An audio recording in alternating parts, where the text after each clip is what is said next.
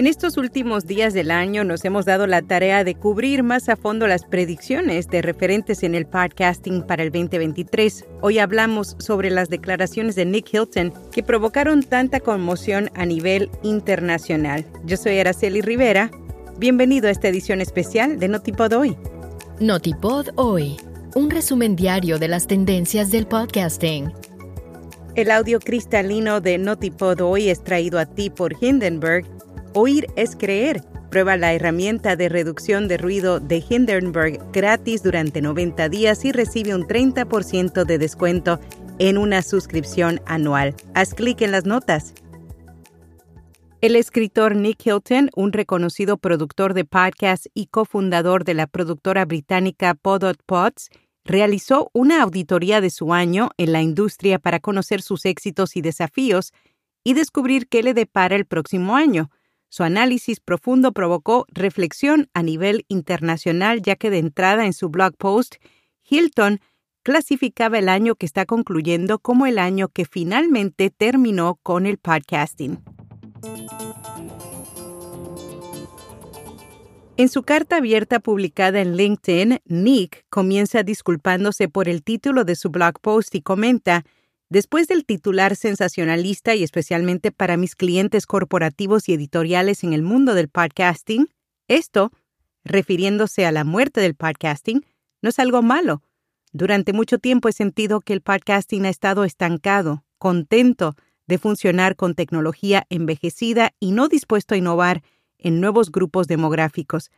Luego explica que lo que por definición es un podcast se ha convertido en otras cosas, como transmisiones largas en Twitch u otros tipos de contenidos que claramente no son un podcast, pero la gente sigue refiriéndose a ellos como tal. ¿Por qué creo que el podcasting está muerto? Dice Nick. Hay un gran aumento de videopodcasts. Afirmó que hoy en día no tiene conversaciones con clientes cuya campaña de marketing de podcast no involucren videos y compartió que cada estudio de podcast que ha visitado en Londres ahora tienen la grabación de video integrada como estándar. Dos, ha disminuido la inversión de programas de audio en vivo, compañías como Spotify lo han estado haciendo y para Nick esto es un reflejo de la falta de confianza de las compañías en la transmisión de audio. 3. Existe un incremento en los podcasts basados en suscripción.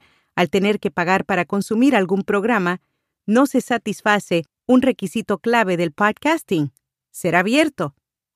3 es posible que los programas alojados de forma nativa en Apple y Spotify ni siquiera utilicen la tecnología RSS, que es la piedra angular de la industria. 4. La publicidad en podcast se ha derrumbado y sigue colapsando y no es una forma sostenible de hacer un podcast a menos que seas Wondery y tal vez ni siquiera entonces. 5. Las suscripciones y las ventas directas son más intrigantes, pero siguen siendo complicadas.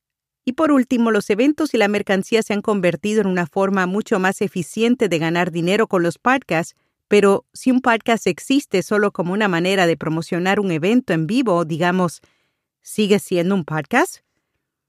Concluye que el 2023 podría ser un año difícil para la industria, sobre todo porque los presupuestos de marketing y publicidad están entre los primeros en ser recortados.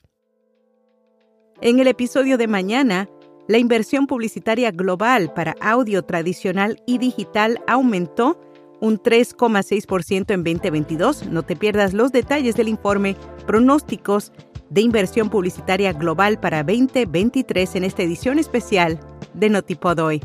Será hasta mañana. RSS.com ofrece tres meses de alojamiento de podcast gratuito, incluye episodios y descargas ilimitadas, un sitio web, análisis de métricas y oportunidades de patrocinio para que puedas ganar dinero. Haz clic en las notas.